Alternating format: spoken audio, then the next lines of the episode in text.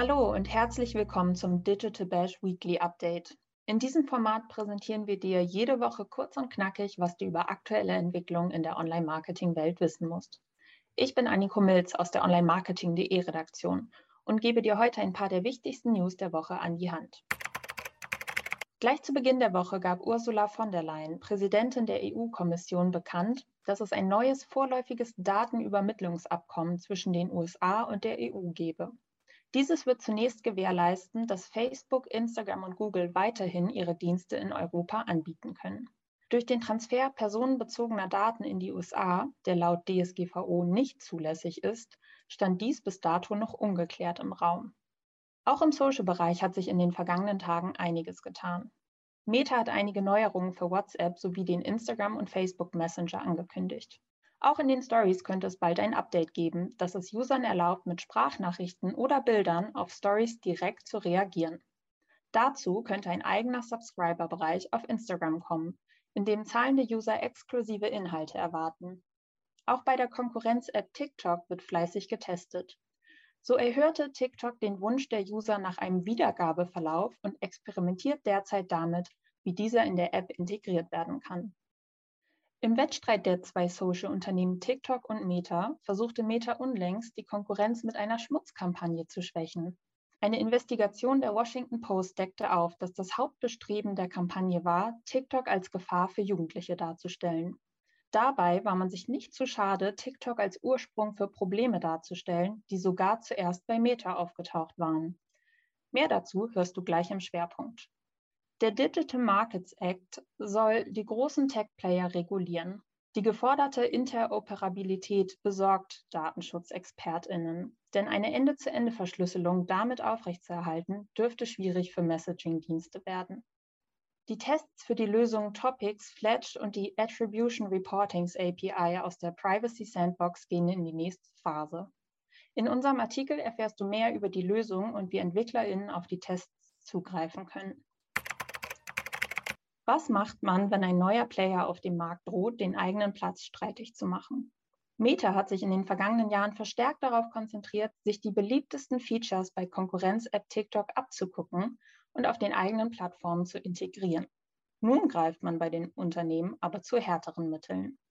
Ob sinkende Userzahlen, das rasante Wachstum der Kurzvideo-App und oder Metas eigene Imageprobleme hinsichtlich Datenschutz, Hate Speech und einen toxischen Einfluss auf Jugendliche der Grund für die Aktion sind, muss zunächst Spekulation bleiben. Fakt ist jedoch, dass Meta vor kurzem eine Schmutzkampagne gegen TikTok gestartet hat. Das Ziel, die Konkurrenz schlecht reden und durch den Dreck ziehen. In Zusammenarbeit mit Targeted Victory, einem republikanischen Consulting-Unternehmen, zielte die Kampagne darauf ab, TikTok als Gefahr für Jugendliche und die US-Gesellschaft insgesamt darzustellen. Wie Lorenz und Harwell in der Washington Post berichten, hat Targeted Victory Meinungsnachrichten und Briefe an große regionale Zeitungen und Verlage geschickt, in denen das Gefahrenpotenzial TikToks, insbesondere für junge Menschen, aufgerufen wird. Zum Teil werden dabei auch Trends, die angeblich von TikTok stammen und potenziell gefährlich sind, angeführt, obwohl diese häufig auf Metas Plattform zuerst aufgetaucht waren. Ein internes Google-Dokument mit dem Titel Bad TikTok Clips war eigens angelegt worden. Darin findet sich auch die Devious Leaks Challenge, bei der junge Leute animiert werden, Schuleigentum zu demolieren oder zu verunreinigen. Diese sei jedoch zuerst auf Facebook aufgetaucht, wie in einer Podcast-Folge von Investigativjournalistin Anna Foley erklärt wird. In internen E-Mails der Consulting-Firma, die die Washington Post einsehen konnte, wird offenbart, welche Ziele mit der Kampagne verfolgt werden. Zitat: Get the message out that while Meta is the current punching bag, TikTok is the real threat, especially as a foreign owned app that is number one in sharing data that young teens are using. Zitat Ende. Das schrieb ein Director des Unternehmens im Februar 2022. Besonders gut sei es laut dieser E-Mails auch, wenn man nicht nur TikTok in schlechtem Licht dastehen lassen, sondern auch die Probleme, die Meta hat, aus der Öffentlichkeit fernhalten könne. Der Bericht der Washington Post erklärt auch, dass Targeted Victory versucht habe, lokale ReporterInnen zu gewinnen, um negative Stories über TikTok einer breiten Öffentlichkeit auszuspielen. Dabei wurden auch konkrete Headline-Vorschläge gemacht. Eine Traum-Headline wäre beispielsweise From Dances to Danger, How TikTok Has Become the Most Harmful Social Media Space for Kids.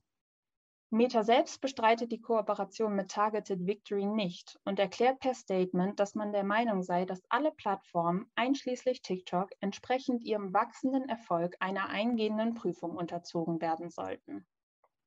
Seit Jahren ist TikTok eine der populärsten Apps überhaupt. Schon 2022 könnte sie, nachdem im vergangenen Jahr die Marke von einer Milliarde Usern geknackt wurde, 1,5 Milliarden User zählen. Zwar bleibt Meta mit Facebook und Instagram in Sachen Userzahl weiterhin das Maß aller Dinge im Social-Bereich. Doch das Unternehmen steht seit Jahren wegen verschiedenster Probleme stark in der Kritik. 2018 sorgte der Fall Cambridge Analytica weltweit für Aufsehen und Unklarheit bezüglich der Sicherheit von Userdaten auf Facebook. Weitere Vorwürfe gegen Meta beziehen sich auf die Rolle, die Facebook und Instagram bei der Verfolgung der Rohingya in Myanmar oder bei der US-Wahl 2016 spielten aber auch auf das Zulassen von Gewaltaufrufen gegen das russische Militär in der Ukraine im Zuge der Invasion Russlands. Ein besonders großes Problem stellen für Meta jedoch die sogenannten Facebook-Files dar.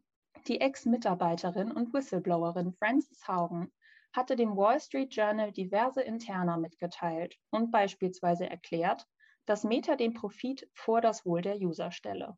Des Weiteren hatte Meta eine Studie, die belegt, dass Instagram auf Teenager eine toxische Wirkung hat, bewusst unveröffentlicht gelassen. Infolge des Bekanntwerdens dieser Problematik hatte die Öffentlichkeit Meta zu mehr Transparenz gedrängt. Das Unternehmen hatte außerdem die Entwicklung von Instagram for Kids eingestellt. Der aktuellste Rückschlag für Meta wurde am heutigen Freitag bekannt. Es stellte sich heraus, dass sowohl Meta als auch Apple sensible User-Daten an Hacker herausgegeben hatten, nachdem diese mit Notfallanfragen um Zugriff baten. Normalerweise wird diesen Anfragen nur mit richterlichem Beschluss oder Durchsuchungsbefehl stattgegeben. Bei sogenannten Notfallanfragen werden aber in Einzelanfällen trotzdem Daten geteilt. Die Sicherheitsmechanismen, über die Meta verfügt, werden durch diese Vorkommnisse nun in Frage gestellt. Vor dem Hintergrund dieser Image-Probleme, die bereits einige Aussagen von hohen Meta-Verantwortlichen vor dem Kongress nach sich gezogen haben, und der teils stagnierenden Userzahlen, möchte Meta die wohl größte Konkurrenz auf dem Markt schwächen und ist dafür bereit, auf unmoralische Mittel zurückzugreifen. So wird TikTok unter anderem auch als Gefahr dargestellt, weil die App sehr viele Daten sammle und das Mutterunternehmen aus China stammt. Und mit China befinde sich die USA schließlich in einem technologischen Wettstreit, so das Narrativ von Targeted Victory. Um das eigene Unternehmen möglichst positiv und andere möglichst negativ dastehen zu lassen, zahlt Meta jährlich riesige Summen für Lobbyarbeit.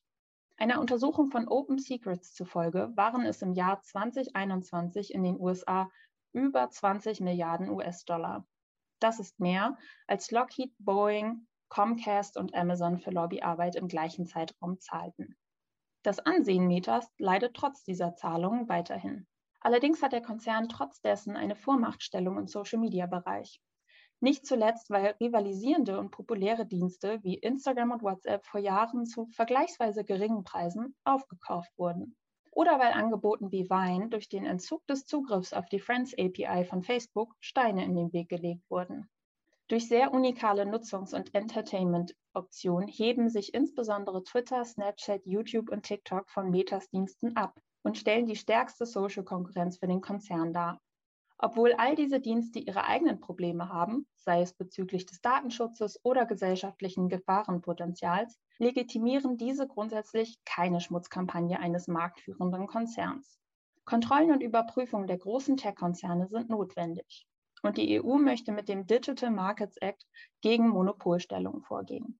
Bewusste Imageschädigung der Konkurrenz, basierend auf zum Teil fehlerhaften oder dekontextualisierten Angaben, zeugen hingegen keineswegs von Unternehmens- und Entwicklerinnengeist. Wenn du mehr über alle Updates der Woche wissen möchtest, lies unsere entsprechenden Artikel auf onlinemarketing.de. Viele Verlinkungen findest du auch in den aktuellen Beiträgen, die in den Shownotes zu finden sind.